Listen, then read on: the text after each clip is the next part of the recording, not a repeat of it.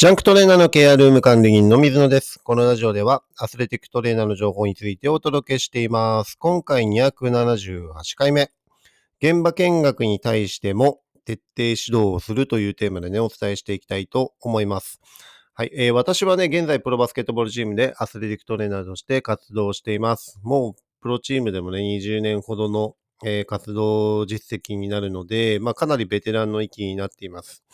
で、まあ、あの、学生さんとかね、あの、プロの現場でインターンできたりとか、えー練習を見学にしたりっていうことも、えー結構あります。えー今年だとね、高校生が、え実際に練習見学したりとか、高校生にインタビューされるっていうようなね、あの、まあ、学校の企画でもあると思うんですけど、えそういった形でね、あの、将来なんかもうすでに、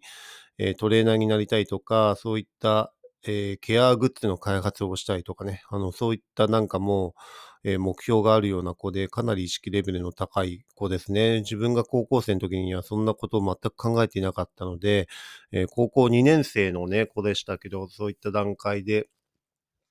えーもうすでにね、あの、ビジョンが定まってるっていうのはね、非常に優秀だなと思いますし、将来楽しみだなというふうに思っています。まあ、そういった、えー方もね、いたりとか、あとは大学に入ってから実際に、えー卒業するまでの間とかでね、あの、実際にプロのトレーナーになりたいっていうような方で、現場に、えー見学に来る方もいますし、学校のカリキュラムとしてね、インターンとして、え現場実習っていう形で参加するっていう方ももちろんいます。で、まあ、えー自分としてはね、あのーそういった、えー現場のね、インターンとか見学に来てくれた方に対しても、基本的には、え徹底指導をするっていうことを心がけています。はい。で、まあ、なぜかというとね、え相手にとってやっぱり、えそういった敷居の高い、まあ、プロチームに、えわざわざ自ら足を運ぶっていうこと自体が、かなり、えー大きななんか財産になるっていうシチュエーションであったり、価値観がかなり変わったりとかね、えー衝撃的な、まあ、カルチャーショックを受けたりとか、そういうような、えー今まで見たことのない、えーことをね、えーめめ目の当たりにするっていうことで、まあもちろん本気のモードで来てると思うんですよね。ですからこっちも、あの、プロと、プロのトレーナーとしてね、本気で、えー向き合ってあげないと、その子の、えー貴重な機会っていうのをね、えープラスにしてあげられるのか、マイナスにしてあげるのかっていうところでね、あの、大きな違いになると思っています。はい。で、自分の、あの、このね、プロチームの活動をしている、まあ、一つのね、えースローガンっていうかね、あの、部分では一期一会っていう精神を、えー非常に大切にして、えー仕事をしています。で、まあなぜかというとね、プロチームっていうのは、あの、同じチームの状態で、まあどの仕事でもそうなんですけど、プロチームの場合っていうのは特に、えーそこの、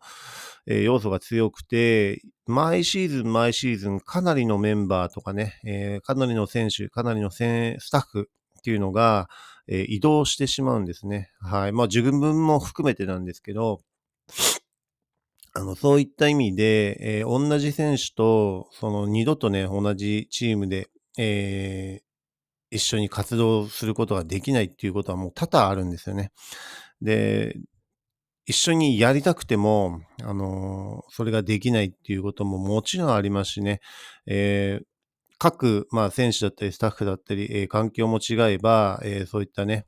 えー家族とかの部分もあったりするので、えー基本的にはやっぱり仕事という形でね、収入を得なければいけないというところもありますし、えー自分がやりたいと思っていても、あの、契約満了で終わってしまうっていうこともね、もちろんあるんですよね。はい。で、中には、えその、チームに残りたいけど、え要は戦力外とかっていう形でね、え出なければいけないっていう選手ももちろんいたりしますし、そういった部分で、あの、同じチームでできるかできないかっていうのは、本当に、あの、ちょっとした違いとかね、えタイミングによっても、えーあるわけですよね。だから自分自身の考えとしては、一期一会という形でね、あの、もう常に最善を尽くした対応をして、えー過ごしていくっていうところを心がけています。これは選手にとって、選手もそうですし、スタッフもそうです。同じような考えでやっています。ですから、えーそのね、えー一日一日をとにかく大切にして、えーシーズン、えーその一つのシーズンをね、あの、一緒に乗り越えていくっていうところで、えーそういったところが信頼関係につながっていったりね、あの、その後の仕事に、えー評価されたりとかね、別のチームからオファーが来たりとか、そういったところにつながっていると思います。はい。ですからね、自分も、まあ、バスケットボールっていう競技ですけどね、プロのチームでもう20年、えーくらいね、あの、活動できているっていうのは、そういったところが大きな要素なのかなっていうふうに自分では思っています。はい。だから、いかにね、えーそういったところで、えーまあ、現場見学とかね、あの、インターンとかで来てくれた方にね、学びを与えられるようにっていうところは常にやっぱり考えて対応しているというところですね。はい。だからどんな、えー出会いがあるのかっていうのはやっぱりわからないし、あの、いかにいい形でね、あの、これから、えートレーナーになりたいっていうふうに目指している方に、えー少しでもね、自分の知識とか技術とか、えーそういったマインドとかを、あの、伝えられればね、あの、その方の今後の、えー人生にとって、えー一日だけの関わりだったとしても、プラスに働くような刺激が与えられれば、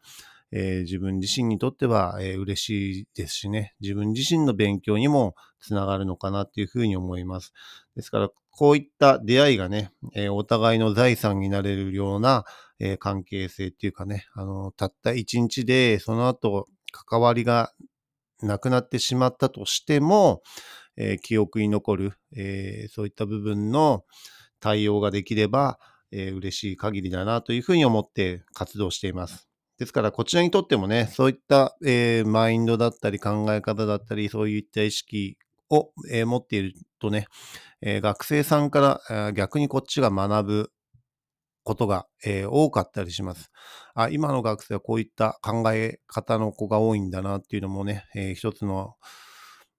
あれになりますしね、学生、えーもう今、若い子は Z 世代っていうふうに言われていて、まあ自分とはね、えー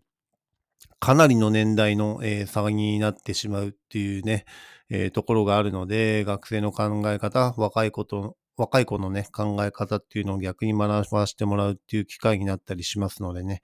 あの、そういったところがお互いにとってメリットが出ればっていうところで、えーインターンとかね、えー現場見学に来ていただいたというところでね、あの、いかにこちらも徹底して指導をして、少しでもね、えー今後の将来、未来に対してプラスな刺激を与えられればというふうに思って活動していますのでね。あの、まあ、もし、えー自分のところを、え今、群馬クレインサンダースっていうところでトレーナー活動していますけど、もし興味があったりとかね、関心があるようで、見学に来たいとか、そういったところがあれば、えチームの方のね、えお問い合わせに連絡いただければ、えーまあ今インフルエンザとかね、あのコロナの問題とかがまだまだちょっとありますけどね、えー可能な限り対応したいとは思っていますので、えー問い合わせをしていただければというふうに思っています。はい。今回のテーマ、現場見学に対しても徹底指導をするというテーマでね、お伝えしました。次回のテーマとしては、リハビリのポイントは不安感を取り除くというテーマでね、お伝えしていきたいと思います。今回も最後まで聞いていただき、ありがとうございました。また次回もよろしくお願いします。